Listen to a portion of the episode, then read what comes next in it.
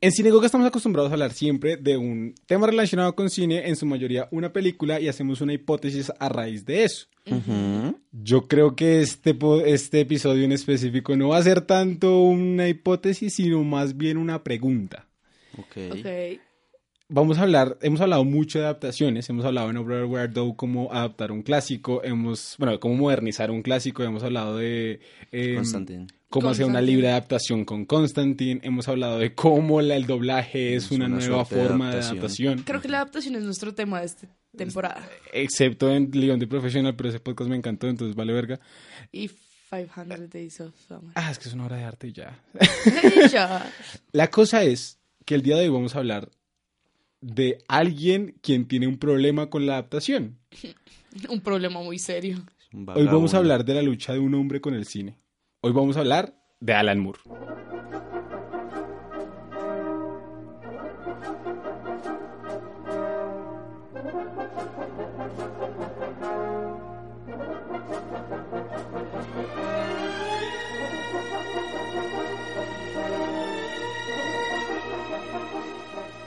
Cierto, feliz cumpleaños Laura Leuro. Este podcast sale para tu cumpleaños. Ok, y antes de comenzar quiero recordarles a todas nuestras redes sociales.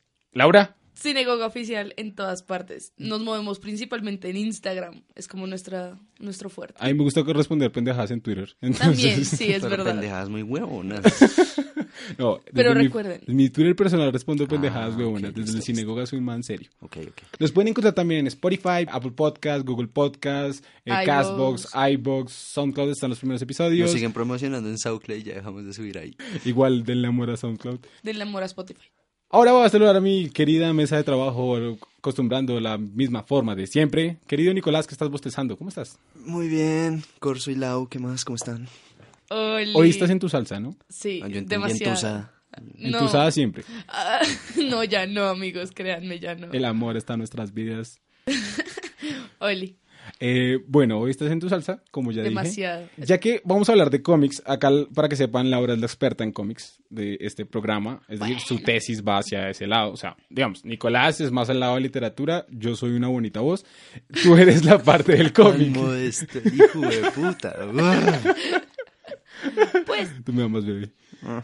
Eh, Laura es la experta en cómics, la más adecuada para hablar de este tema. Y es que vamos a hablar, como Eso ya dice. dijimos, de Alan Moore, pero su pelea y su batalla completa con todas las malditas adaptaciones que se le han hecho en cine. Alan Moore siendo Alan Moore.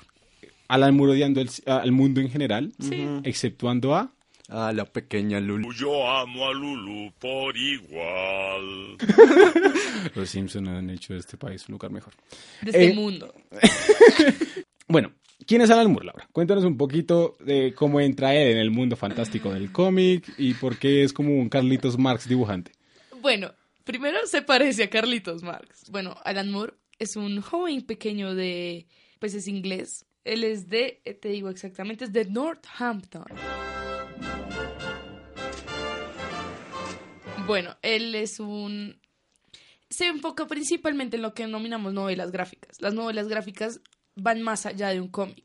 Este giro de novela gráfica empieza a partir de los años 80. Dicen que empieza desde Watchmen, pero pues hay novelas gráficas desde antes, que son como las recopilaciones de largos cómics.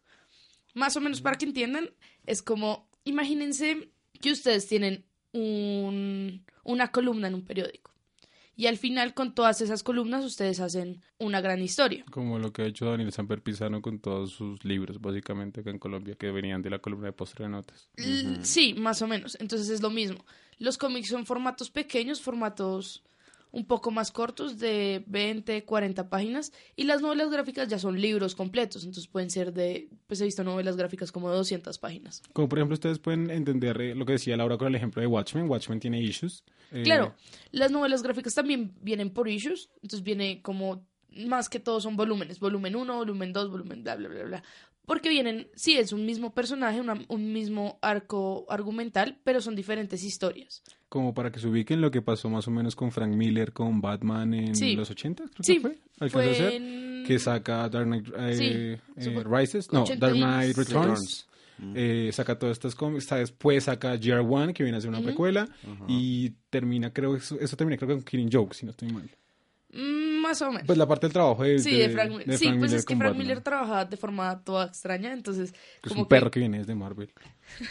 mira, Pero Daredevil. lo que ha hecho de Marvel ha sido muy Daredevil bueno. de Marvel fue Daredevil fantástico. es Sí, muy bueno. sí, sí, sí. él, él hizo, bueno, cuando muere Matt Murdock y revive, es sí, es porque ciego, ¿verdad? Pero bueno, Sí. para que se guíen más o menos, Más o menos. eso es lo que hacía... Eso es una novela gráfica, Una novela en gráfica. resumen. Es varios volúmenes de una misma historia a partir de un mismo personaje, un- una misma, como una misma historia grande que tiene pequeñas historias dentro. Y como ya decía Laura, eh, cuando Alan Moore entra acá a la novela gráfica, eh, sacó un par de historias que un montón de productores, específicamente en Warner, dijeron como, "Mm, delicioso dinero. Por De hecho, primero lo hizo Fox. malditos de Fox. Ok, ¿cuál es la primera película que sabemos que sale de adaptación de Alan Moore? ¿No es From Hell? Creo que sí es From Hell. Ok, Pierce. Hola. La primera adaptación de Alan Moore en el cine fue From Hell de 2001 basada en el cómic del mismo nombre. Ok, la cosa Sí, es que Alan. Moore tiene un número específico de adaptaciones eh, en las cuales podemos contar películas muy, muy sonadas. Before Vendetta, que es personalmente una película que me gusta mucho. Ok. Uf, sí. Tenemos a Watchmen. Watchmen, Tenemos a um, League of- From La- Hell, La Liga Ah. Extraordinaria. Que es una, una gran película A mí me gusta. que a Nicolás le fascina. No, me, me fascina, gusta. me gusta, es Pues, entretenida. no es mala. Es chévere, bonito diseño, Nosotros no somos Alan Moore. personajes clásicos de la literatura. Mm, A mí me gusta, es una bonita combinación. Y tenemos... eh, Dicen que Alan Moore metió mano en Constantine. ah, bueno, de hecho sí, Constantine sí. Yo también había leído que, pues es que Hellblazer... Sí, Hellblazer sí es De hecho, creo que debe aparecer al menos como productor asociado. Yo creo que Pierce dirá Constantine es un personaje que ha pasado por muchos escritores, ya que nace como parte de Hellblaze. Si bien su creador es Alan Moore, no tienen ningún reconocimiento en la película aparte de inspirado en la novela. La cosa es que Alan Moore, más allá de que sus películas, sus... claramente Batman The Killing Joke. Ah, ok, The Killing Joke, pero The Killing Joke solo tenía adaptación a Ah, mm, animación, pero... animación y en la película de Tim Burton del 92. No, sí, sí, 92. pero ahí no metió mano tanto. No, no, pero igual está, Pero la la, odia igual. película, la película está basada, eh, o sea, el- la historia de Jack Napier está en The Killing Joke. Ah, Sí. eh, la primera de Sí, Batman. la primera parte, la de 93 de Tim Burton. Esa es del 80 y algo. Ah, la cosa es que eh, ahí no toman como el cómic como tal, no es una adaptación literal de un cómic, sino que lo que ya hemos dicho, Se en ese caso, tal como Constantine, toman un personaje, un contexto y van determinando diferentes como historias que pueden... Es, es, las son-. Sí son un y issue. no. Ujú. Sí y no, porque Watchmen, Zack Snyder lo que hizo fue tomar... Es diferencia. Ahí Sí. hay diferencia con Watchmen, con Before Vendetta, Claro. con La Liga Extraordinaria y con un montón de vainas. En La Liga Extraordinaria también se toman bastantes libertades. Eh, sí, sí, yo sé. Ah, ok. Demasiadas para mi gusto, pero bueno. Esa es la cosa. Cuando eh, Alan Moore ve que cogen sus obras, sus pequeños bebés, Sus babies. y además que es una persona que tiene una posición política muy fuerte también, una crítica social bastante y todo, y se nota en su obra. Quiero decirte que él es mago. O sea, eh, él es... Él se considera Ocultista, ocultista, anarquista. anarquista, mago. Ah, no, es Alan Moore es ocultista, mago ceremonial y anarquista. ¿Mago ceremonial de qué horda? Yo no sé qué coños, pero Que Dungeon Master es... Un Royal Wizard. O sea, que es del Klan. o tener una hermética de la aurora dorada. Uy, eso debe ser... Es él con Frank Miller y con... y con Y Steve. Ditko. Ah, Todos en el sótano de la mamá. ¿Y qué pasó con Stan Lee? Se murió. Se murió. Eso me dolió. Eso me dolió. Uy, murió- no. apenas Yo creo murió- que a ellos no les caía bien Stan Lee. Stan Lee es como un bebecito. Apenas Stan Lee se murió, Steve Ditko llegó a la orden. ¿Hola? y Jack Kirby detrás. ¿Hola? Oigan, eso me dolió. Me dolió red. No, pero yo creo que también hay una diferencia abismal entre la creación de contenido de Alan Moore con Sí. Stan Lee. No, o sea, mil años. Bueno, primero que Alan Moore eh, Es Marx. también. Es Marx con Bakunin. Y Rasputin. También porque es mago, sí. Pero Alan Moore tiene algo muy interesante que es el desarrollo de las historias de Alan Moore. Es, uno, es súper denso porque él no se cohibe de nada. Y dos, eh, como que tiene muchos detalles que, digamos, yo que he leído cómics de Stan Lee y de múltiples autores, siento que los demás autores omiten. O sea, como que es más detallista Alan Moore. Y yo en parte le entiendo por qué le duele un poco las adaptaciones. Porque todas las adaptaciones que nombramos ahorita le faltan detalles. Y ahí es donde, donde va la vaina y la hipótesis de este podcast, que no es una hipótesis, sino más bien una pregunta, y es, ¿son malas las adaptaciones cinematográficas de Alan Moore? Es más a eso, es una crítica subjetiva con aspectos objetivos que tratemos de sacar nosotros. Entonces acá nos vamos a sentar específicamente en sus dos obras más conocidas, más como eh, mainstream, por así decirlo, que todos hemos Sí. visto. Y en, la Liga, y en la Liga Extraordinaria porque, pues, Qué Nicolás. buena. es. Ay, usted me acaba de decir que le gusta. A mí me gusta, yo no he dicho que no. Entonces, No, ¿por qué no, me da digamos como que Nicolás? acá podemos tomar cada uno una, chévere. Nicolás, Liga Extraordinaria, yo amo Before Vendetta. Bueno, no, nada, tengo una relación amor-odio, pero Before Vendetta y... Y lo mismo me pasa con Watchmen. Watchmen, exacto. Entonces, vamos a hablar un poquito de estas obras. Vamos a tomar el expediente número uno, Liga Extraordinaria, creo yo, que es la menos conocida y quizás también como la novela gráfica menos conocida de Alan Moore en entre esta Sí, triada. es una, es una novela gráfica un poco más pequeña.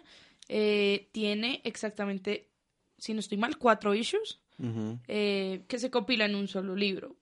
Recientemente sacaron uno. Sí, Lo escuché por ahí. ¿Y cuál es la trama de Ah, bueno. la Liga Extraordinaria? al- pues todas, la- todas las adaptaciones, digamos, Before Vendetta, Watchmen y La Liga Extraordinaria, como cómic, ahorita están, pues no sé si sepan, pero DC llegó a un punto de, todos salen por DC, eh, llegó a un punto de rebirth, El Rebirth. el rebirth. Que Uy, todo lo creó Watchmen- Mr. Manhattan. pero Watchmen lo metieron en el canon Ahorita, oficial, ahorita, ahorita está en en el DC, rebirth. porque recordemos que eso es originalmente... De- no eran de Eso es DC. Vértigo. Vértigo. Vértigo, pero Vértigo es de DC. Sí, ahora, ahora, ahora. Originalmente Vértigo fue una No filial si- cuando se no agarró sé Alan si- Moore con DC. Sí, no sé si, sí, tienes razón en cuanto a no sé si es Pero- desde... Pero los cómics salieron, salieron fue de Vértigo. Sí, sí. No, la cosa es que ahorita con todos los cambios que ha habido DC, ya metieron a Watchmen en el universo DC. Ahora, Eh, Liga Extraordinaria. ¿Cómo es la sinopsis de Liga Extraordinaria? ¿Cómo la definiría usted? Uf, la Liga Extraordinaria es... Son los Vengadores o la Liga de la Justicia en una época de los 1800, finales de los 1800, comienzos de los 1900, en una época victoriana quizás. Pero la cosa es que estos superhéroes, por así decirlo, son personajes clásicos de la literatura. Está... Bueno, yo no he leído la novela, eh, pero aparece Mina Harker, que es el persona, el interés amoroso de, de Drácula y de Jonathan en Drácula, obviamente. Está el Dr. Jekyll y Mr. Hyde de Stevenson. Robert eh, Stevenson. Está Quartermain. Quartermain es Sean Connery. Él es Sí, de un- Sean Connery me lo respeta. eh, Sean Connery. Eh, que es un personaje de las minas de Salomón. Lo investigué, pero no, no he podido leer la... Es la- el Capitán Nemo. Capitán Capitán Nemo de 20.000 20.000 leguas bajo submarino. viaje submarino. Dorian Gray. Dorian Gray, que tengo entendido, no sale en la novela, sino No, en la en película. la. Al igual la que Tom. Sawyer. Tom Sawyer no aparece en la novela gráfica porque, No. obvio, americano, sé. Tom eh, Sawyer es Mark Twain, ¿cierto? sí, Sí. sí, sí, sí, Sí. Y, ah, pues el malo es M, Moriarty. Mor- Eh, Moriarty. profesor Moriarty Exacto. James Moriarty. Y pues está el hombre invisible. Lo que me gustó de la, de la adaptación es que no es el hombre invisible, es un ladrón que se robó la esta y pues obviamente no era el creador, no podía regresar a su estado natural, por así decirlo. ¿Quién te conoce, Ant-Man? Exacto. Entonces, entonces él solo, él solo entra a la liga porque le prometieron la cura a la, invisi- a la invisibilidad. A la invisibilidad también. Ta- Uf, necesito una de esas. Y él mantiene siempre crema blanquita que se echa en la cara. Sí. Y ya. Es Entonces, como un bloqueador raro. entonces son un grupo ahí desconocidos que se unen para trabajar. En la película es como trabajar para... porque aparece un enemigo que obviamente típica trama quiere sumergir al mundo en caos y todo esto, entonces deben unirse para evitar Los eso. Y del recordemos, caos. recordemos que Moriarty eh, también. Es la cosa, que el- los personajes cogen las, las los ideales de sus novelas de donde son sacados. Esto fue el primer Avengers. Sí, literal. Es decir, esto fue la unión de varios universos, cine- pues no cinematográficos, pero literarios. Sí. En la medida, muchos de estos son eh, personajes salidos de los Penny Dreadfuls. Eh, también ustedes pueden ver la, la serie de Penny Dreadful de, que creo que fue dirigida por John Logan o escrita por John Logan. Sí. John Logan, que es un duro, que también trabajó en El Último Samurai. Ah, ok. Es, es un historiador muy bárbaro para los guiones. Eh, es, son como estas, estas mezclas de qué pasaría si conocieran todos estos personajes. ¿Qué pasaría si los Power Rangers se conocen con las tortugas ninja? Qué chévere, me encanta eso. Eso sería un súper Fue un episodio. Fue un episodio. ¿Sí? Sí. Necesito ver ese Fue episodio el capítulo ya. en que todos los Rangers rojos se unen, Se para contra Ah, la sí Machine. Empire. Uf, Y escogen sí. un Power Ranger eh, rojo campeón. Sí. Pensé que ibas a hacer un Power Ranger gay. También. El rosado. No, el verde. No, eh, la cosa es que de- se unen todas estas novelas, pero cada personaje conserva su personalidad. Entonces, por ejemplo, eh, Tom Sawyer es pícaro y es muy inteligente y es un capo. Dorian Gray tiene esta maldición de, su, de su retrato. Sí. Y pues Moriarty. es un Don Juan ahí, Dorian un Gray. Don- Un Dorian Gray. Pues es que era hermoso. Sí, ya sabemos. Recuerde cómo lo escribía Wild. Era hermoso. Y no tiene nada que ver con que Wild fuera Joto. nada que ver. Nada. ¿Seguro? Nada. Nada que ver con su sodomía. Nunca. Nada. Pero sí es cierto. O sea, y por ejemplo, Moriarty tiene esta cosa que le gusta el caos. De hecho, Moriarty es un capo, me encanta el personaje. Moriarty que sin todas sus adaptaciones cinematográficas Sí. me ha fascinado. Y es que en la liga. Moriarty, es que Moriarty no me acuerdo bien. El- Moriarty es un guasón, Moriarty sí. es el que el- es el que lo Moriarty recluta. es un guasón. Es el que lo recluta. Y luego al final hay como este personaje que es una especie del fantasma de la ópera que tiene la mitad joya y luego se quita la máscara y se revela que Porque la película se quedó abierta también para una segunda, una, una secuela. Y van a hacer más, weón. Es que dijeron como esto va a ser la locura. De hecho, a ellos los demandaron por derechos de autor, lo cual es re estúpido. Es que es la vaina. No, no sé cómo será la, la- la legislatura en cuanto a derechos de autor. Algunos de esos personajes pues, serán Obviamente dominio público. son dominio Sí. público. Yo sé que Tom Sawyer es dominio público. Sí, pero Eh, pues. Pero pues digamos, creo que Capitán Nemo no es dominio público. Ok. Sí, porque Julio Verne La demanda no fue por derechos de autor hacia las obras literarias, fue porque un productor dijo que Fox se había robado su idea, ya que supuestamente era igual a un guion que estaba en trabajo. Fox alegó que estaba netamente basada en la obra de Alan Moore y no pasó a mayores. Julio Verne Ah, era, era capo. sí. Y se Capitán puede Nemo en la ser- película era muy chévere. Me Es, gustaba el es el que hace todo. Pero mejor que Capitán Nemo era el asistente del Capitán, Capitán- Nemo. Ismael, güey. Ese man era un duro. Murió. Ismael es por eh, Moby Dick. Moby Dick. Ujú. Es muy lindo, o sea, la gente que... A mí Julio Verne me encanta, ¿Qué o sea, es de mis autores historias? favoritos de por sí. Para mi papá, saludos, papi. Hola, don Jaime. Para aquellos que como que tienen un amor por la literatura, Sí, es que está repleto de es como ver ese fanservice bonito. Sí. Pero la película, más allá de eso, sí, no es tan buena. No, es entretenida. Es entretenida. Fuck. A mí me Pero digamos, gusta. ahí está la cosa. Constantine, por ejemplo, es entretenidísima como película, pero también es buena. Ok. Yo amo Constantine. Sí. Sí, ya lo he expresado acá. Pero esta película se queda más allá solo, Sí. se queda solo en la entretención. O sea, es Sí. muy divertido, por ejemplo, la escena cuando se mete, creo que es en Roma, Ajá, sí. con ah, el submarino. Sí. lo- los canales de Los canales de Venecia. Venecia. Venecia. Venecia, perdón, Venecia. El Nautilus, weón, que esa mierda mide como 3 kilómetros. Y que el Nautilus, el tamaño de la película también tiene bastantes dudas de qué tan Y grande luego era. que tienen como el primer modelo de un carro y manejando eso mientras todo se destruye. Y lo que tiene la película también a mí, en mi parecer, es que yo amo esa época. La época victoriana es fascinante. Es es que linda. la, La película es- divertida, o sea, la película no hay que negarle el hecho de que cumple su función como entretenimiento, netamente entretenimiento, pero no va más allá. O sea, pudo, pudo haber tenido mucho potencial. La cagada es que no, los ahí- personajes como que quedaron al vacío. La cosa ahí es que cuando estamos adaptando un cómic, un cómic tiene una ventaja. ¿Y esa ventaja cuál es? Que es que el cómic, eh, cuando uno hace cine, uno por lo general procura tener un guion, un guion técnico, eh, eh, que es como una planimetría, y un storyboard. Una- un cómic tiene también, eh, lo que pasa es que, lo que hemos dicho muchas veces, el audiovisual es la traducción de un lenguaje literario a un lenguaje cinematográfico Sí. en el cual contamos a partir de las imágenes. El cómic tiene mucho de eso. El cómic tiene bastante de eso. El cómic es, es un punto medio, yo lo veo así. Se podría decir, se podría interpretar, pero Sí. entonces decir como hacer los mismos planos, las mismas tomas que se hacen en un cómic y pasarlas al cine. Es re jodido, primero que todo, porque... Con En- plata se puede. todo. En esta, Sí, en, en una, en las épocas obviamente se dificulta, pero hoy en día es muy posible. día- Pero la cosa es que una adaptación de por sí Tiene que tener un carácter tiene de- personalidad, Exacto. que innove. Y eso ya lo hemos hablado Eso con es Nicolás. verdad. Porque es que sí, o sea, O sea, aquí hablamos mucho de adaptación. toca, toca, toca llegar a un punto medio entre lo que es fiel, digamos en este caso, al cómic y lo que es innovador, lo que dices. Y siento que obviamente, yo personalmente pienso que ninguna de estas adaptaciones ha cumplido con eso. Sin embargo, son películas, para mí, em, o sea, yo, yo que amo los cómics, yo que he leído los cómics, me gustan, son buenas, no son malas. Obviamente le faltan cosas, sí, claro, como muchas películas y como muchas sagas y muchos tipos de cosas, le faltan muchas cosas, pero pues no está mal. Yo ahí me voy, digamos, a, a ser bien pretencioso y snob as fuck, como puedo llegar a hacerlo, y a citar a Truffaut. ¿Panóptico? Ah, no, ese no es Truffaut. No, ese, es. Foucault. Foucault. Ah, viejo Foucault. Ok, vigilar y castigar es importante. Y eso lo vemos en... No, de chiste, Truffaut, Truffaut fue un director de cine que hizo muy pocas películas, creo que hasta el día de hoy sigue vivo. El- Creo que sí. ¿No era Godard? Ah, no, Godard sigue vivo. Truffaut fue el que hizo Fahrenheit. Sí, ¿O Sí. Sí, Sí. Truffaut adaptó Fahrenheit. Y entonces Truffaut en el 40 y pucho saca una cosa que es el manifiesto de la Nouvelle Vague francesa, donde pone una cosa que se llama la cámara Stilo. La cámara Stilo era la pluma cámara. Entonces el tipo lo que dice es como, bueno, al sal 40, en esa época que estaba comenzando como todo el cine francés es no pretencioso, hashtag solo cine noruego, Truffaut se pone a hacer un análisis de las películas anteriores que habían sacado, porque en su mayoría eran adaptaciones de literatura, porque a la gente le sí. gustaba hacer una adaptación literaria. Sí, obvio. Y el tipo se pone a decir como, ok, hay un error garrafal en esta cosa y es que no estamos, estamos tomando la literalidad de, del, del texto y pasándola a una imagen. Eso me Sí. sirve el resto para mi tesis, weón. Yo le pasé ese artículo a usted. ¿Sí? Sí, yo se lo compartí. Uf, por correo. Debo leerlo. Es muy bueno.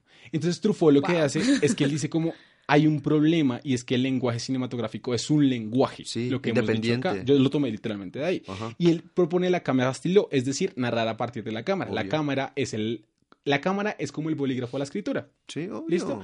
Y él dice como estas adaptaciones, cita un montón de ejemplos, y específicamente uno parte de Juana de Arco de la de esa época, y dice como la cosa es que uno en la obra no tiene que traducir la obra, no tiene que poner la obra literal, sino que tiene que coger el espíritu de la obra, ese, esa, esa visión, eso que quería transmitir el, el autor, Ajá. y plasmarlo en el otro lenguaje para que se entienda la misma cosa. Exacto. Y es fantástico. Válido. Y si quieren buscarse ese texto, quizás lo dejemos en, algún, en las notas de este episodio, porque es fantástico, es muy buen texto. Y él se crea como ese- esa idea de hay que separar la literalidad del lenguaje cinematográfico. Corzo, más allá de su esnovismo, está confundiendo a dos autores. Uno es Alexander Astruc quien sí habla de la cámara pluma y el otro es Truffaut quien habla de la tradición de calidad. Ambos hablan de la abstracción cinematográfica, pero la mayoría de lo que dijo es parafraseando a Astruc. De ahí en adelante eh, saca un montón de cosas. Es chistoso porque Truffaut no sacó una película, sino muchos años después. Y ahí se crea toda la Nouvelle Vague. Salen directores como Godard. Jean-Luc Godard, que todos lo conocemos, la influencia de Iñárritu y todas estas pendejas. Cuando hablamos también de una adaptación de cómic, si bien decimos como sí, es cierto, ya tiene una traducción a imagen desde el punto literario. O sea, ya está puesta una imagen y, y es importante. La esposa, por ejemplo, hay un- ejemplo que me parece fantástico que citamos en León de Professional. En la escena de cuando llega León a matar a todos en la oficina de los policías, Ujú. el abrazo que nos muestran de él con Matilda, podría decirle como te quiero, eres importante para mí, Sí. bla, bla, bla. Simplemente nos muestran es los pies de León con Matilda alzada. Ujú. Para mí es poderosísimo. A mí me Obvio. parece que es una traducción muy buena del sentimiento sin tener que decir una sola fucking palabra. La novela gráfica ya tiene la imagen, Sí. Pero entonces, ¿cómo hacemos para que se entienda el mensaje? Toda la obra de Alan Moore en general tiene una idea, tiene un mensaje y también está muy llevado a sus valores políticos y sociales. De hecho, sí, eso te iba a decir, como todas, ni siquiera en la misma hora, en las diferentes obras, tú ves una misma idea. Porque no solo pasa con Vivi for Vendetta, no estoy tan segura de si pasa con... Yo también estaba pensando que la Liga sí. Extraordinaria puede La Liga. Extraordinaria es como un punto aparte. Ujú. Porque Pero, me miran. sino Before Vendetta y Watchmen tienen una, como un mismo ideal del caos. Político y social. Y todo se- yo soy muy partidaria de los agentes del caos. Los agentes del caos, Poderosa frase. Para mí, o sea, en el sentido de los cómics, claramente, ¿no? Para mí los agentes del caos son aquellos que brindan el bien a partir del caos. Y es, es, es algo tan interesante porque es lo que mucha gente llamaría los, los, anti, los antihéroes, em, los vigilantes, cosas así. Yo soy muy partidaria de, de ese- esa rama de la novela gráfica porque uno no solo hace una interesante narrativa. Y digamos, ya que hablas eso del, de la gente del caos, hablemos de Watchmen. Watchmen me Wow. parece muy chévere. Y es que Watchmen también, en muchos reviews que ustedes pueden ver, es una deconstrucción del héroe. Una deconstrucción no implica una destrucción. Una deconstrucción implica separar, revisar y darle otro sentido. Sí, es más como, sí, ¿Ustedes han visto Los Increíbles? Sí. ¿Qué pasa si digo que no me entras? Sí, sí lo he visto. Los Increíbles tienen una trama muy similar a Watchmen. Es decir, ¿qué pasaría en un gobierno donde se regule A los a los superhéroes. superhéroes? Literal, literal, es interes- eso. Watch- Watchmen tiene una visión un poco más oscura Oscurísimo. y que Zack Snyder hizo más oscura porque Zack Snyder solo sabe hacer cosas oscuras. sí. Por los Watchmen ganaron la guerra de Vietnam. Ganaron Vietnam, ganó el comediante con las dos metralletas. Es una imagen que jamás sacará de mi cerebro. Y el fondo de llamas. Y es eso, y es... Eso recuerda mucho a Apocalypse Now. Apocalypse. Pero qué mierda, y Mr. Manhattan ahí explotando a todos y lo- los, los Vietcons alabándolo como si fuera un dios. Qué fuerte. Y entonces ahí es donde vete la crítica a Moore. yo no lo veo tanto como una crítica, lo veo como un punto de inflexión hacia la cultura. Es un punto en, en donde, lo siento, me emocioné porque esa es mi tesis. No, Es como, es como no solo los, la novela gráfica, sino ya más hablando hacia las adaptaciones, logran transmitir lo que un, un pueblo desea, pero no, no es capaz de decirlo. ¿Sí me hago entender? Digamos, obviamente todos estaban felices de que la guerra acabara. Estamos hablando del 85, esto es post-Vietnam. Entonces, tenemos que entender el hecho de que sí, es una sociedad que está feliz porque se terminó la guerra, pero es una sociedad poco contenta por, eh, por todo, o sea, todo lo que terminar la guerra significa. Terminar la guerra significa pérdidas de trabajo, pérdidas de, de hay mucha hambruna, mucha muerte, o sea, todo eso significa que la gente necesita un espacio para desquitarse y ese espacio llegan a ser los cómics o pues también el cine y otro tipo de elementos eh, de entretenimiento. Y también, pues digamos, yo, lo- yo cuando veía Watchmen y cuando habla de un tema tan importante para la cultura norteamericana como es Vietnam, Sí, porque Vietnam significó un montón de vainas. Vietnam marcó un punto, un punto de cambio para los norteamericanos. Si ustedes quieren saber un poquito más de Vietnam, escúchense el podcast de Diana Uribe que tiene sobre el Woodstock. Es fantástico. Es muy la, la bueno. primera parte específicamente. Uy, buenísimo. Te amo, Diana Uribe. Em, la cosa es que Vietnam Ujú. es la primera guerra que Estados Unidos pierde. Pierde, sí. La Sí. perdieron. Pero entonces, to- ¿qué, qué es Y- lo que hace? Y ahí es donde se utiliza el soft power. Y también tienes que entender que está Vietnam y Watergate. Muy Los cercanos. 70, los 70, los 60, los- el final Los de los set- 60, comienzo de los exacto. 70 fue muy importante para Obviamente Unidos. tenemos que entender, listo, Watchmen salió en el 86 como novela gráfica, pero pues eso se empieza a escribir como años atrás y es todo el descontento. Ah, Es como cuando tú tuiteas. tú te emputas. Y tuite bueno, yo hago eso, yo me emputo y tuiteo en el momento, pero después, pues si tú ves todos mis tweets son tweets de ira, pero pues... a- ¿Se podría considerar una novela gráfica los tweets de Laura Leuro? Uf, sí. Más preguntas Uf. adelante. la cosa es que eh, el- el- la coyuntura de, de- de todo lo que es los comienzos de los 70 en Estados Unidos fue muy importante y el cine fue una forma de demostrarnos eso. Estados Unidos perdió, pero no, no perdimos. Tenemos a Rambo. Nosotros ganamos la guerra. Para el cine, la guerra de Vietnam se ganó, Claro. ganó Estados Unidos. Pero ¿qué es lo que pasa? Que entran ya en la serie de directores fuertes a hablar de precisamente cómo no se ganó, cómo se perdió. Entonces, por ejemplo, acá cito Full Metal Jacket. Full Metal Jacket nos habla de qué? La crudeza de la guerra. Y fue de las primeras películas que alcanzó a tocar el tema. Apocalypse Now, podemos hablar de la crudeza de la guerra. Y por ejemplo, ya en adaptaciones más semicomedias, comedia dramática, entra Robin Williams. Sí. Ah, con Good Morning Vietnam. Good Morning Vietnam. Me fascina, a mí me fascina esa película. Sí. Y entonces el cine comienza a mostrarnos cuál fue la verdad, la verdad ahí. Pero entonces lo hace, no solo lo hace el cine, también lo hizo la música. Entonces tenemos a Don McLean en el 71 cantando American Pie. Tenemos entonces a todo el movimiento contracultural de los Rolling Stones, por ejemplo, Helter, eh, Helter sino Gimme Shelter. Give Me Shelter. Eh, tenemos también eh, Ah, no me acuerdo de la Sympathy for the Devil. Sympathy for the Y todo el arte se volcó a hablar de ese suceso.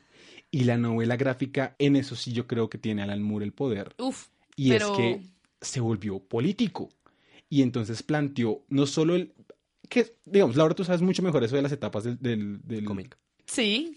Que tiene edad dorada, edad de plata y edad de bronce. Esto, las novelas gráficas no entran tanto ahí porque es una- un punto bisagra en donde está, está- es un punto bisagra en donde está terminando eh, la, la época de bronce, que es de los del 75 al 85, lo tengo súper claro porque es mi tesis, y empieza la época moderna. Pero ahí hay un debate entre lo- los conocedores del cómic, ya me vengo a decir conocedora del cómic, Entre nosotros, los conoceros del cómic. entre los historiadores del cómic, para ser exactos, en donde muchos dicen, sí, hay una época de bronce y se acaba la época de bronce. Y otros dicen, la época de bronce nunca se ha acabado. Como la Guerra Fría. Hay quienes dicen que continúa hasta el año pasado. Exacto, es como, pensar en el hecho de que no todos los, los que ven, los que leen cómics, piensan en una cronología de do- dorada, plateada, Y digamos, bronce. ese es un enfoque historicista. El que hablamos de la edad de bronce y todo esto de la Sí. es, es historicista en la medida que separamos tiempos precisos para hablar de al- alguna cosa. Pero claramente podemos hablar, yo personalmente pienso que se puede hablar de un punto de corte, en donde está lo que se hablaba en los cómics antes y lo que se hablaba en los cómics después. Y esa es la cosa. Ajá. Ahí es donde yo, por eso te hacía la pregunta. Las temáticas, antes se creía, se creaba al héroe y digamos como en todas estas etapas se creó y se construyeron los héroes se y los idealizaba más el héroe, se pensaba en el héroe a lo que tenemos que ser. Y en est- ya en este punto de inflexión, a partir de la novela gráfica y un poco antes inclusive, eh, se empieza a hacer esa crítica, esa crítica cultural y social. Y ahí es donde entra Moore. y mi tesis. es donde Moore comienza a coger los personajes, los deconstruye, crea nuevos héroes que tienen arquetipos de héroes clásicos sí, y da su posición política. Y eso es lo que tendría que hacer el cine. Traducir esa visión de Moore, esa crítica que tenía en el momento. Y ahí es donde vamos a hablar de la adaptación y si corresponde o no corresponde. Hablamos de Watchmen. Y es que en Watchmen, ¿cómo creen ustedes que se vio esa traducción? Watchmen es una película que nos habla sobre esa deconstrucción del héroe. Watchmen nos plantea una hipótesis y se nota la mano de un creador audiovisual que estaba traduciendo una obra o es simplemente un poner la cámara encima, hacer las mismas vainas y hacerlo más cinematográfico. Y es que ese es el maldito problema que nosotros pensamos que hacer cine es hacer las cosas más cinematográficas, cosa que se ha burlado el mismo cine. Deadpool, cuando en Deadpool 2, cuando aparece el personaje de el personaje de ¿cómo se llama la chica que tenía suerte? Domino. Domino le dice, ¿cuál es tu poder? Yo tengo suerte. Eso no es cinematográfico. Entonces se busca siempre que es como, uh, la Y explosión. termina siendo lo más cinematográfico en Sí, toda la es una película. secuencia fantástica. Aparte que la ves divino. Uf, sí. Uy, sí, tiene vitiligio. Uy, sí. oh, wow. Bueno, en la película, ¿no? No, sí, obvio. No, y es en serio. Entonces es como cómo Snyder simplemente cogió una obra tan compleja como es Watchmen y la pasó para ser entretenida y cinematográficamente hablando buena. Es que literal, yo creo que lanzó el cómic y dijo, ahí tienen el storyboard. Tal cual. Literal. Eso fue lo que hizo Snyder. Exactamente. Snyder, ¿qué hizo? Coger el, la hermosa obra del primer volumen y ponerla como el storyboard. Eso sí, le cortó pedazos, le cortó detalles. Detalles que para mí, como lectora de cómics, son muy importantes, son interesantes. Pero sí, no le aportan tanto a la historia. Pero sí, cogió el storyboard, cogió el cómic como el storyboard. Y empezó a hacer toda la película. Lo cual no está bien. Y ahí habla, entonces, es cuando uno, cuando uno entra a hablar de películas, hablemos, pues, nosotros no hablamos acá de películas tan comerciales, no pues, no tan, tan comerciales, excepto Sandler, porque Sandler es un dios. Poquito de todo. Pues. Pero esa es la cosa, cuando hablamos, digamos, de la adaptación de universo cinematográfico, siempre la pelea era como, no, es que no se parece nada al cómic, weón. Y entonces era como, no, Spider-Man, eh, no sé, Homecoming no tiene nada del cómic. Entonces la gente se peleaba. bolcho. Entonces la gente es como, no, no se parece. Entonces cuando salió Avengers Civil War, la gente fue como, marica, no murió el Capitán América. De ¿qué- hecho, Civil War no se mierda?". parece casi nada Pero Civil lo que War para es. mí es una gran película. Sí, total. exacto. Y entonces la gente siempre es como, no, es que tiene que ser fiel al cómic. Mire, su fidelidad al cómic me la paso por el... Y lo peor es que si hubiera sido exactamente igual al cómic, la gente no le hubiera gustado. Le hubiera puteado resto. Parce, yo soy partidaria de que si quieres algo igual al cómic, ve y lee el cómic. Tal cual. Eso. Ve y haz Tal de cual, tu sí. imagen mental, haz tu secuencia. Lean el cómic. Los cómics son muy divertidos y es muy interesante leer cómics. Pero pues para hacer una película eh, viñeta por viñeta, pues no vale la pena. Sí, exacto. Y ahí es donde entra mi pelea completamente. Yo, yo, la película de Watchmen a mí me gusta mucho. Me gusta, la he visto muchas veces y siento que tiene una de las escenas más épicas de acción porque hay una cosa que yo le reconozco a Snyder y es que Snyder sabe hacer acción. Sí. 300 es una gran película por acción. Snyder, aparte que salió de 300 para hacer esta. Entonces, Snyder te sabe vender la violencia de forma divertida. Y eh, como nosotros antes creíamos, antes de Snyder se consideraba que la violencia era rapidez y fuerza. Snyder utilizó la cámara lenta para hacer peleas. Total. Y eso es una cosa que yo le reconozco que está muy bien hecha. Esa elaboración de planos a partir de, de lentitud, pero entonces marcar Solo las sombras del una escena. personaje. Piensa en This is Sparta. Sí, tal cual. Ya, sencillo. La epicidad se maneja en un lenguaje audiovisual chévere, sí, pero que se quedó ahí. no hizo nada más en la obra. Entonces, por ejemplo, la pelea del comediante contra Ozymandias, eh, pero que se me sentía después, al principio ¿Qué hace? es chévere. Es chévere porque uno siente el putazo, uno siente el golpe. y, Claro. es- y cuando lo bota y esta escena fantástica, es las una escenas, traducción del cómic. las escenas del, de Rorschach, Por tú ejemplo, sientes cada uno de los de las digamos no también la escena que es de la cárcel eh, Rorschach en la cárcel, Ajá. que se agarra con todo mundo. exacto Sí. uno siente los putazos parce Yo uno no estoy siente que le atrapado están- que ustedes están Atrapados atrapados conmigo. Es que Rorschach es un personaje tan hijo de su madre.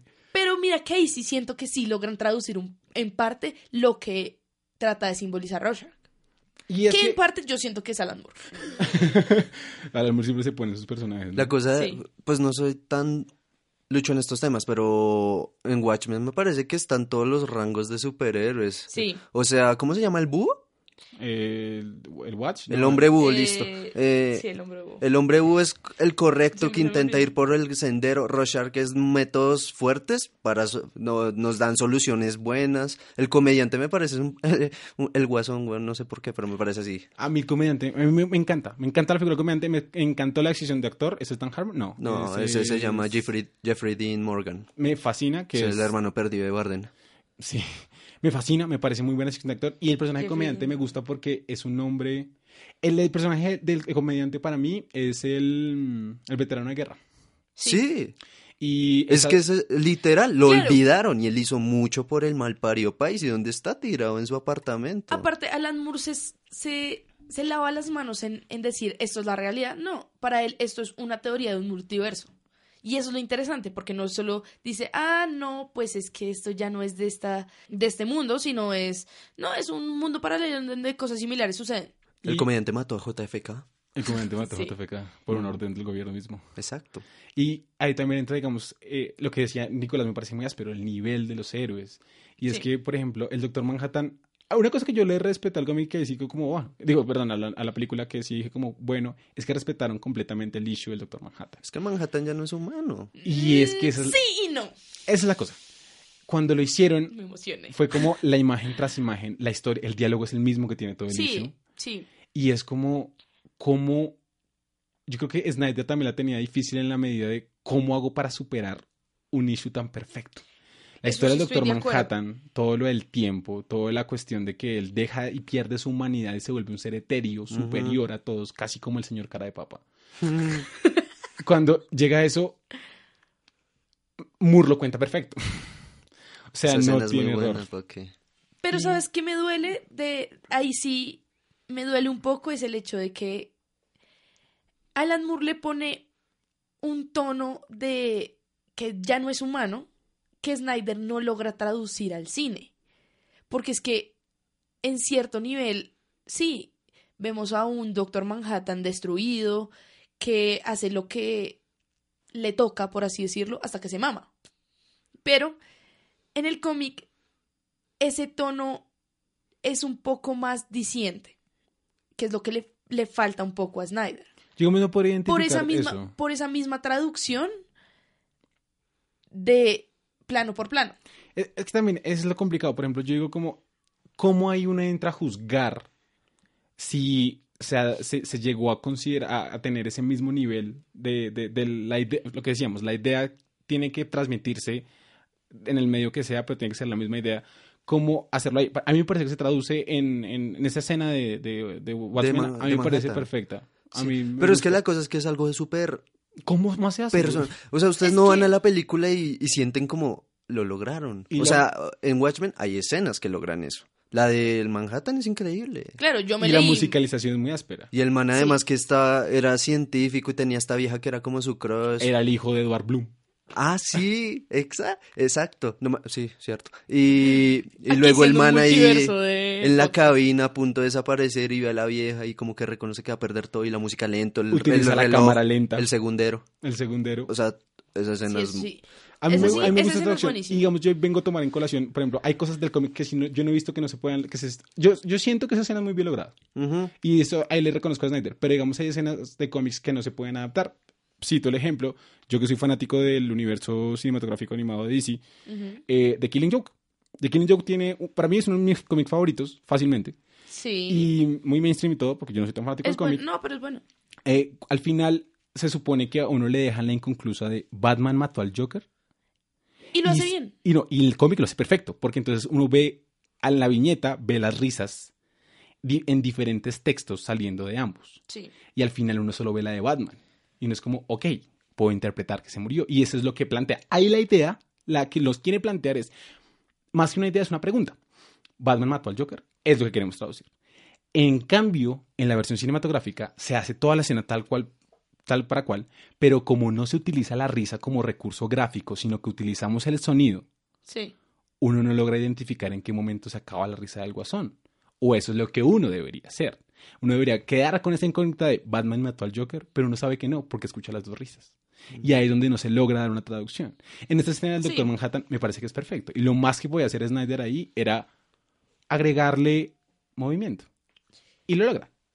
Pero ahí está la cosa. ¿Dónde está el trabajo propio? Claro, digamos, yo no te puedo dar un punto de vista pre-Watchmen película porque yo me vi primero la película y después me leí el cómic. Porque la película me gustó y me parecía muy interesante. Obviamente tú después lees, es lo mismo que primero ver la película y después leer el libro. Encuentras cosas más, Sí. más wash. Pero pues sí, ese sentimiento sí se pierde un poco en la traducción. Y ahí vamos a nuestra tercera y última película. Que acá, sí, ténganme porque me les voy.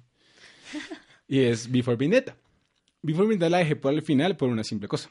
Yo siento que en Before Vendetta es donde más se nota el trabajo de intentar adaptar. Sí. Porque Sí. la Liga Extraordinaria no teníamos una idea clara para la cual concluir. Pe- Watchmen es una, un paso directo de storyboard de imagen, Sí. pero Before Vendetta se tomó libertades. Y también se tomó la idea de qué queremos transmitir. Ujú. Before Vendetta creo que todo el mundo la ha visto y si no la han visto, espérense el 5 de noviembre en TNT. O hagan Y como- si no, háganlo. Es muy divertido verlo el 5 de noviembre. Yo todos los 5 de noviembre veo Before es, Vendetta. es muy wash. Y es, es la historia de un hombre, Anonymous, que es la marca, máscara de Guy Fawkes, que fue un hombre que en el siglo XII intentó destruir el parlamento inglés porque él tenía unas diferencias religiosas con las personas que estaban en el poder en ese momento, el catolicismo, no recuerdo, no, ya es época, el anglicismo ya. Eh, y entonces este tipo quiere destruir el gobierno. Sí. ¿Qué es lo que hace? Alan Moore, de hecho, hace un prólogo muy áspero en la novela gráfica. De hecho, Alan Moore se, o sea, Alan Moore se traduce, creo que una de las, sus ideales y su ser se traduce mucho en B for Vendetta. En el personaje anarco, anarquista Sí, de B. y ocultista. Pero fuerte porque yo no he leído la novela. Pero tengo en la película el personaje de B Es una apología al comunismo. ¿Sí? Pues a mí me parece. Bueno, pero yo hablaba Depende, de que, es que es- eh, no yo, hablaba de que el personaje en la película 100 veces más humano que en el cómic. En el cómic, eh, en la novela, perdón, es un anarquista hijo de perra que en serio Eso es verdad. métodos súper extremistas. En cambio en la película al menos uno logra empatizar con él. Tomemos una cosa y es que el personaje de B eh, tenía una compañera, ¿no? Sí. ¿cómo se llama? Ivy. Con B, por supuesto. Oh, Eh, wow. Ivy en el cómic es menor de edad. Sí. Tiene Sí. como 14, creo que es. Sí, si no soy mal, tiene 14. En el cómic tiene 16. Y él también la lleva donde el padre prótero. Ujú. Ah, no, perdón, no el padre, el padre no es prótero. Eh, donde el padre también para que la abuse de ella. La verdad, B for Vendetta me, no me la he leído tanto, pero lo poco que he leído, que han sido como dos, porque no estoy segura cuántas Es tiene. cortica, son 10 issues, creo que si no estoy mal. No, no sé. V de Venganza cuenta con tres libros y un interludio. El primero tiene 11 capítulos, el segundo tiene 14 y el tercero y último 11. creo que me lo como dos o tres. Es muy fuerte. O sea, es muy fuerte. Ahí eso- sí es. A eso me refiero. Mucha o gente sea, dice la novela, la diferencia entre cómic y novela gráfica es que la novela gráfica toma temas más crudos. Sí, Sí, los cómics también llegan en un punto a, a igualarse, digamos con los dark comics y todo el underground, que es otro tema. Pero la novela gráfica, por este tipo de ejemplos de Before Vendetta, de Watchmen, se nota que sí toma muchos temas muy densos. Before Vendetta es densísimo. O sea, si esa lo hubieran adaptado directo como adaptaron Uy, no, Watchmen, una gonorrea. esa cosa hubiera sido fuerte. O sea, porque al menos uno ve el bebé Vendetta que conocemos y todos dicen como, uff, parce, ver a un gran persona, uno, se, uno empatiza resto con él. Ve ese personaje que me encanta, el. Exacto, es, es, es, un, es un bacán, súper buena gente, un que se poeta. vuelve, se vuelve un estereotipo de, de personaje de Moore. L- Liga Extraordinaria se llama The League of the Extraordinary Extraordinary Gentlemen. Ozymandias también es un gentleman. Sí, pero Simandias era Es un un hijo de puta. Ozymandias es el personaje más áspero de la historia del cine. Pero es Me un hijo de puta. Y, Watch- y Watchmen tiene en cierto nivel, Doctor Manhattan era un gentleman hasta que le pasaron muchas cosas. gentleman celestial. sí, No, Literal, el siguiente paso al gentleman es el ser etéreo. el, No, ser y- y- Doctor Manhattan. o sea, digamos, lo que decimos de B es cierto. B es culto. Por ejemplo, ah, yo, yo he sacado muchas vainas de esa película. que porque- recita versos de Shakespeare y eso, ¿no? Ah, el, primer- por ejemplo, a mí me fascina el diálogo de introducción de B. El Voilà. de... Voilà a la, vista, a la humilde vista de un Bill. A mí personalmente me encanta la escena del final, la del tren. Porque es poética y porque es un, un gran fin, un gran personaje. Porque tiene la abertura de 1812 de Tchaikovsky. Que Exacto. vamos a escuchar ahorita. Y porque después de toda la bendita película, uno conoce a B, uno dice, no, este man no mata por, mata, por matar, este man va- pasó por tantas mierdas, le ha pasado tanto. Y la humanización de B se ve en el lenguaje cinematográfico. Exacto. Por ejemplo, cuando él se le acerca a la doctora Ah, sí. y ella le dice, vas a matarme. Y él le dice, lo hice hace 10 minutos. Uh, Gracias. es y que le entrega B, una rosa. B es un poeta en sí, es un es un agente del caos, marica. Además que cuando la tiranía es, la, la tiranía es ley, la revolución es orden. Es- citando a Residente, que de hecho es una cita creo que, no sé de quién, pero no es de Residente. Es originalmente de Pedro Albizu Campos, político y líder independentista puertorriqueño. Cuando, digamos, el sistema opresor es el que, el- el que no permite la cultura, lo que es revolucionario es ser culto. Sí. Y B es el ser más culto. Y también tenemos a el que hace de Minecraft en Sherlock Holmes, eh, el gordito que hace el, Eh. programa, que es como de Benny Hill Show, pero Sí, el, el que tiene su programa y que es gay y oculta su homosexualidad. él también es culto. Él es reculto. Entonces, tiene un Corán. Claro, Tiene porque, una burla de God Save the Queen. porque el gobierno De hecho, eh, eh, prohibía todo ese tipo de expresiones que no fueran aprobadas. Eh, el senador Prótero. No, el canciller Sodla, perdón. El canciller Sodla, que de hecho, dato ahí, es el personaje que hace el canciller Sodla, es el que es el protagonista de la película de 1984. Sí, es, Y Before Vendetta tiene una gran influencia en 1984, que se nota mucho más en el cómic. Y ahí entonces ya. es John Hurt. John Hurt. Sí, Sí. John Hurt. Que también es Ollivander. Es el primer hombre al que le sale un alien del pecho. Y es el papá Sí. de, es el papá de Harrison Ford. Y el papá de Hellboy. ¿Es el papá de Harrison Ford? Sí, en, el, en Indiana Jones. la- ah, no, No, es, el, No, Sean es el. Sean amigo. Sí, Sean Connery. El amigo es el de la calavera de cristal. El del sí. amigo, sí, verdad. Eh, y ahí es donde hablamos. Entonces, por Sí, el ejemplo, papá de- sí. hay un montón de referencias de 1984 en el cómic de Before Vendetta. Claro. que entonces uno puede verlo. De hecho, se llaman los... Está, eh, en Before Vendetta se separan los diferentes como que se reunían con, con el canciller Sodla en los sentidos. Sí. Está el gusto, está el tacto, está la visión, creo que está el olfato y está otro, no me acuerdo. Yo Ujú. leí el cómic hace mucho. Y acá no nos muestran como toda esa forma de manejo de, de cómo está distribuido el gobierno. Van por los medios, algo así. Entonces, eh, Sí. acá, acá... en Los medios juegan un papel muy importante. Sí, uff, la influencia el- de los medios uf, es berra. Esa y es que el cómic, el cómic le ha dado mucho palo a los medios. Por ejemplo, digamos, cuando hablamos de Frank Miller. Frank. Miller cuando hace The Dark Knight Returns es una crítica mordaza a los medios. Que se siente muy fuerte. No solo en esa, o sea, en esa, en, en Flashpoint también lo hacen en cierto nivel. En, bueno, muchos de Marvel. De hecho, de la Bronze Age. La Bronze Age comienza con, con Green Lantern. Comienza con Green Lantern versus Green Arrow.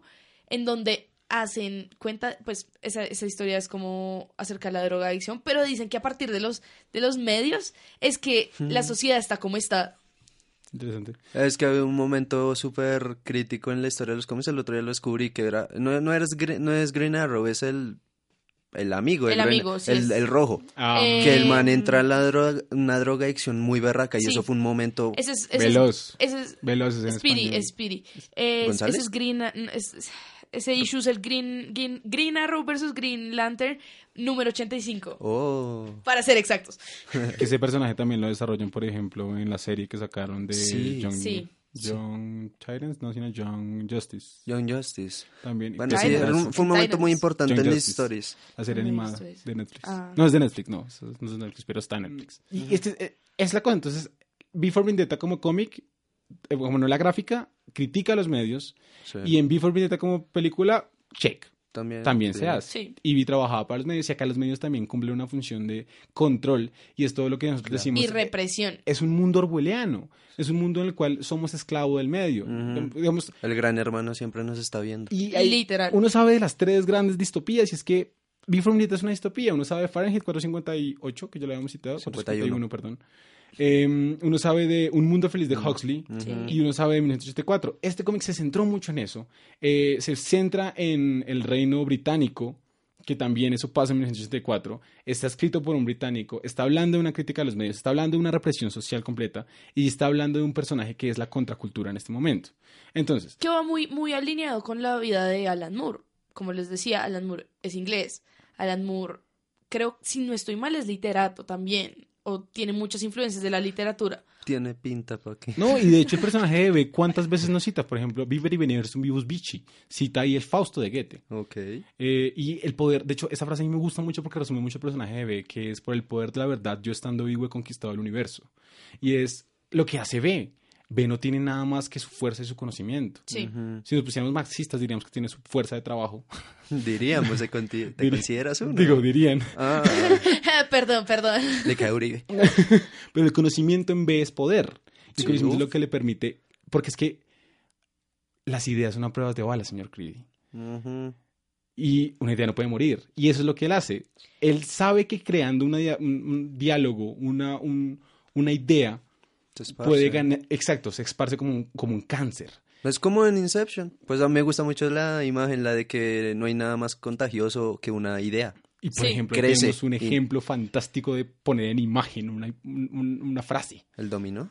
No, ahí es la pirinola dentro de la caja fuerte. Ah, ok. que queda girando eternamente. La idea está implantada. Y en Before Vendetta, esa traducción se tomó bastantes libertades porque también obedece a un sistema de marketing. Sí. Entonces, por ejemplo, no podemos hacer que Ivy tenga 14 años.